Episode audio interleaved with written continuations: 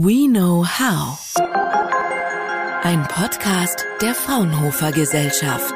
Hallo und herzlich willkommen beim Fraunhofer Podcast. Mein Name ist Mandy Bartel. Als in den 1960er Jahren ein paar Tüftler auf die Idee kamen, die Computer durch ein Internet miteinander zu verbinden, ahnten sie wahrscheinlich noch nicht, welche Möglichkeiten sich einige Jahre später damit auftun würden. Heute tüfteln Forscher bereits am sogenannten Quanteninternet, das perspektivisch Quantencomputer miteinander verbinden soll in ein paar Jahren. Was es genau damit auf sich hat und welche Chancen das Quanteninternet noch bieten könnte, Darüber möchte ich heute mit Florian Elsen sprechen, meinem Gast. Er ist Quantenkoordinator beim Fraunhofer Institut für Lasertechnik ILT in Aachen. Herzlich willkommen und hallo Florian. Ja, ich freue mich hier zu sein. Florian, ich würde gerne mit einer persönlichen Frage einsteigen. Die Welt der Quantenphysik ist ja für die wenigsten Leute tatsächlich richtig fassbar. Wie lange beschäftigst du dich denn schon damit und was ist für dich das Faszinierende an der Quantenphysik? Ähm, das erste Mal in Verbindung mit Quantenphysik gekommen bin ich eigentlich schon während der Schule, fand das auch damals schon sehr interessant, ähm, habe danach Physik studiert ähm, und auch da war das natürlich wieder ein großes Thema fand, fand die ganzen Effekte, die da eine Rolle spielen, total spannend. Das war zu der Zeit dann halt ja, gefühlt halt sehr weit weg von, von Anwendungen. Ähm, genau. Ähm, auch, auch mein persönlicher Weg ähm, war dann erstmal etwas klassischerer. Ich habe mich dann mit Lasertechnik beschäftigt. Ähm, ja, und vor fünf Jahren etwa ähm, bin ich dann wieder zurückgegangen in, in, in die etwas fundamentalere Richtung und beschäftige mich seitdem dann mit Quantentechnologien, ähm, was ich jetzt halt gerade mit dem aktuell aufkommenden Anwendungsbezug halt dann wieder sehr, sehr spannend finde. Mhm. Jetzt dauert es ja wahrscheinlich noch eine Weile, bis ähm, Quantencomputer tatsächlich praxisrelevant sind. Ähm, man spricht so von 10 bis 20 Jahren. Die Schätzungen gehen da ein bisschen auseinander. Ähm, warum ist denn das Quanteninternet, also die Verbindung zwischen Quantencomputern, heute schon relevant und was hat es damit auf sich? Was ist die Idee dahinter? Also ähm, die Idee dahinter ist, ist ein bisschen so analog zu den, zu den klassischen Systemen. Also bei, bei klassischen Computern ist es ja auch so, dass, dass die natürlich auch alleine schon sehr, sehr viele tolle Dinge tun können. Aber durch die Möglichkeit, äh, sie zu vernetzen, entstehen halt ganz viele neue Möglichkeiten. Und so ist es im Prinzip auch beim Quanteninternet. Ähm, durch die Verknüpfung der Quantencomputer ähm, ist es möglich, ganz, ganz viele neue Anwendungen zu realisieren. Und das, das kann man sich so ein bisschen in Stufen vorstellen. Ähm, so in der ersten Entwicklungsstufe kann man zum Beispiel abhörsicher kommunizieren zwischen diesen Rechnern. Ähm, darüber hinaus kommt es dann irgendwann dazu, und damit beschäftigen wir uns gerade, dass man mit der Verknüpfung dieser Quantencomputer die Rechenleistung skalieren können, also indem man verschiedene kleine äh, oder kleinerskalige äh, Computer miteinander verknüpft, ähm, skaliert man halt die Rechenleistung sehr schnell. Ähm, danach äh, gibt es dann halt viele Anwendungen, ähm, die erst durch dieses Netzwerken auch möglich werden, wie zum Beispiel das Blind Quantum Computing. Und äh, was ich persönlich sehr, sehr spannend finde, ist äh, darüber hinaus ähm, wird es vermutlich sehr, sehr viele Anwendungen geben, die man sich heute auch noch gar nicht vorstellen kann. Ähm, ähnlich wie auch zu diesen klassischen Systemen, ähm, wo es ja auch der Fall war, ähm, dass zur Entwicklung ähm, des Internets äh, zu der Zeit äh, konnte sich auch noch keiner sicherlich vorstellen, dass wir, dass sich daraus mal soziale Netzwerke und Medien und, und, und weitere Anwendungen entwickeln würden. Vielleicht kannst du uns erstmal erklären, wie, wie man sich das vorstellen kann, wie diese Quantencomputer miteinander vernetzt werden können. Wahrscheinlich ist es ja eine ganz andere Technologie als das normale Internet, weil die Quantencomputer funktionieren ja auch anders. Welche Quanteneffekte stehen da dahinter?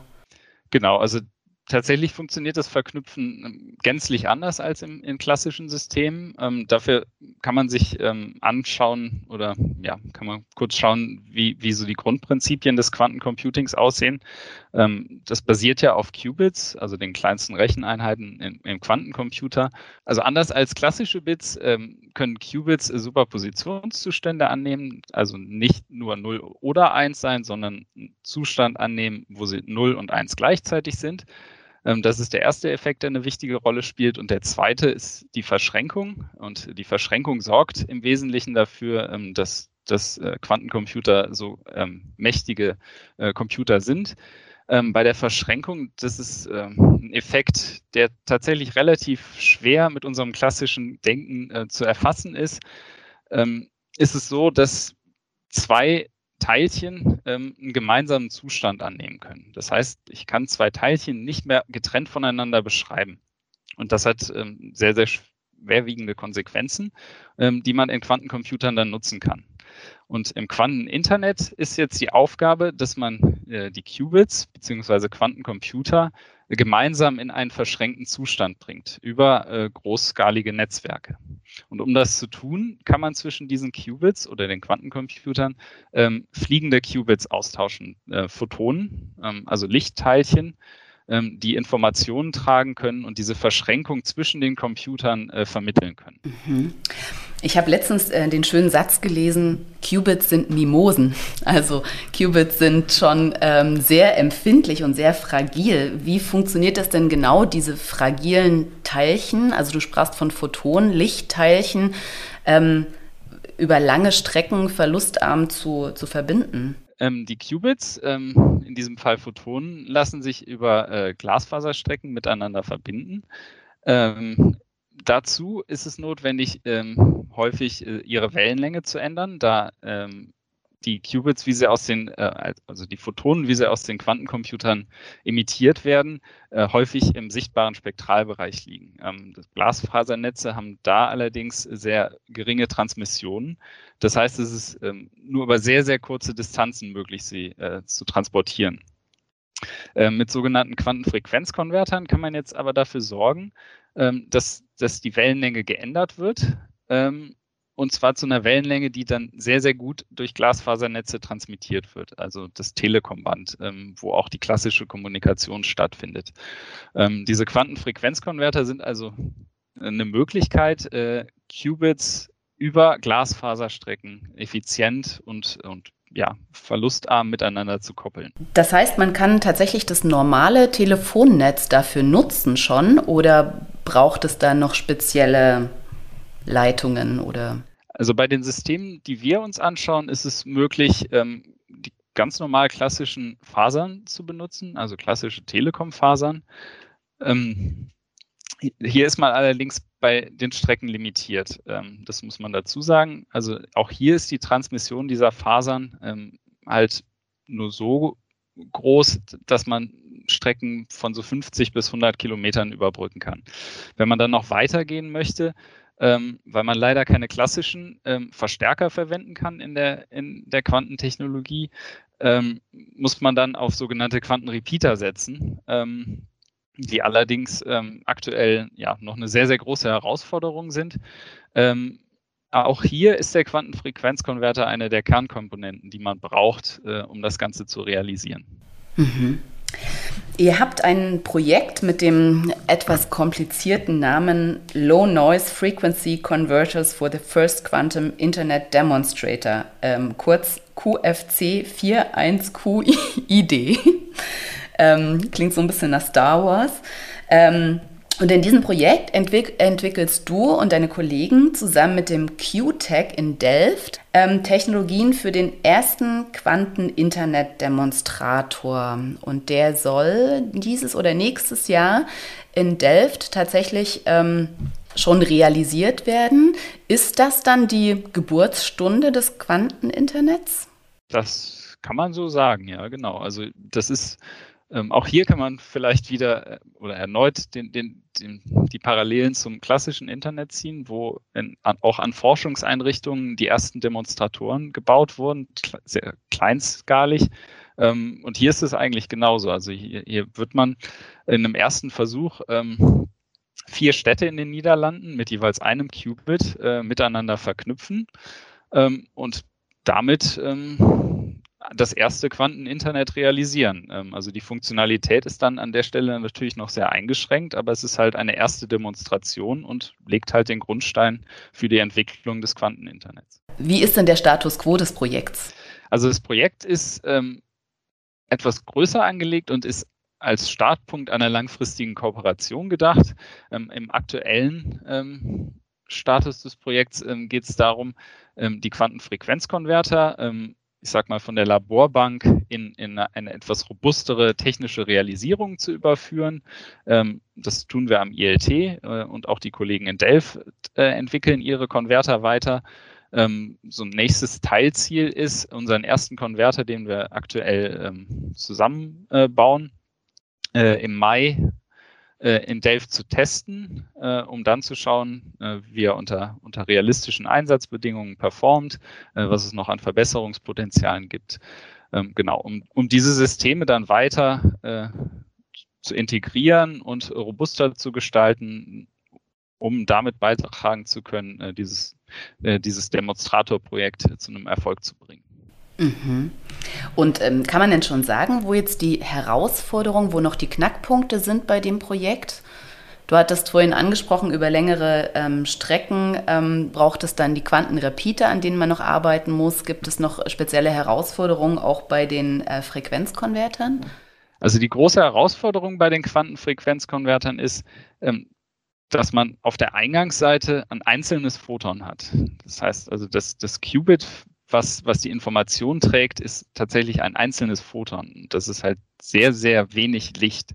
Ähm, und das möchte ich jetzt sehr effizient konvertieren dabei aber, also seine Wellenlänge ändern, dabei aber alle anderen Eigenschaften, die es trägt, äh, zu möglichst 100 Prozent beibehalten. Und zusätzlich kommt dazu, dass man keine weiteren Photonen erzeugen möchte, die ähm, als, als Rauschen den Prozess äh, beeinflussen können, also die Übertragung der Informationen. Man kann sich das so vorstellen, der Prozess beruht halt auf nicht näherer Optik. Man hat also einen sehr leistungsstarken Laser, ähm, der, der diesen Prozess treibt. Und ähm, in diesem Laserstrahl sind halt sehr, sehr viele Photonen. Und diese Photonen dürfen also keine, keine weiteren Photonen erzeugen, die halt in ähnlichen Wellenlängenbereichen liegen wie die Informationsträger. Ähm, also jedes Photon, was man zusätzlich erzeugt, ähm, zerstört einem halt die Qualität des Signals. Also mhm. zum einen halt diese hohe Effizienz, aber bei möglichst geringem Rauschen. Wenn das Quanteninternet tatsächlich spruchreif wird oder realisiert wird, was sind denn deiner Meinung nach die konkreten Einsatzmöglichkeiten? Du hattest eingangs gesagt, dass man, dass es viele Möglichkeiten geben wird, die noch nicht absehbar sind, genauso wie 1969, als das ARPANET entstand, auch noch nicht absehbar war, welche, äh, wie, wohin sich das Internet noch entwickelt. Aber ähm, was könnten Szenarien sein, deiner Meinung nach? In einem allerersten Schritt ähm, ist, wird es möglich sein, ähm, physikalisch sicher miteinander zu kommunizieren oder zwischen diesen Ko Quantencomputern miteinander zu kommunizieren. Ähm, in den weiteren Ausbaustufen ähm, genau die Skalierung dieser Computer. Das, das heißt, ähm, aus, aus vielen kleinen Quantencomputern kann halt ein größerer und sehr viel leistungsstärkerer Quantencomputer werden. Und dann ähm, zum Beispiel Anwendungen wie das Blind Quantum Computing. Äh, da geht es jetzt darum, ähm, dass jemand, der einen Quantencomputer besitzt, äh, kann ihn dann über die, über die Cloud äh, zur Verfügung stellen und äh, Kunden können dann ihre Anfrage an diesen Computer schicken. Wie, wie ich schon sagte, im Prinzip völlig abhörsicher. Das heißt, niemand kann die Anfrage mitlesen. Ähm, der Computer kann dann die Rechnung ausführen und das Ergebnis zurückschicken. Wiederum komplett äh, abhörsicher. Ähm, was jetzt interessant ist, ist, dass nicht einmal der Betreiber des Quantencomputers im Nachhinein äh, rausfinden kann, was, was der Kunde auf dem Rechner gerechnet hat und was er für ein Ergebnis bekommen hat. Das heißt also, es gibt eine völlig neue Dimension ähm, ja, des privaten oder ab, völlig sicheren Rechnens äh, von, von hochsensiblen äh, Aufgaben. Ähm, genau. Und was schätzt du, wann das tatsächlich Realität werden könnte, dass wir solche Services anbieten können? Das ist tatsächlich äh, eine schwierige Frage und das hängt mit Sicherheit äh, sehr eng oder ist sehr eng verknüpft äh, mit der Weiterentwicklung der Quantencomputer genau, an der Stelle kann man, glaube ich, erwarten, ähm, dass in den nächsten Jahren da sehr, sehr viel passieren wird. Also da gibt es ja unheimlich viele Aktivitäten zurzeit, ähm, Quantencomputer äh, weiterzuentwickeln. Ähm, ich denke, da wird in den nächsten Jahren sehr, sehr viel passieren. Ähm, und im gleichen Maße gibt es auch bei diesen Quanten-Internet-Initiativen ähm, sehr, sehr viel Aktivität. Ähm, von daher gehe ich davon aus, dass das durchaus ja, schnell gehen kann. Also im, im Sinne von in fünf bis zehn Jahren da erste, erste Dinge getan werden können. Ja, Florian, vielen Dank für die Einblicke in dieses spannende Zukunftsthema. Wer noch mehr zu diesem Thema lesen möchte, dem möchte ich die Website des Instituts ans Herz legen. Das ist www.ilt.fraunhofer.de und unseren Podcast zum Thema Quantencomputing mit Professor Manfred Hauswirth. Fraunhofer. We know how.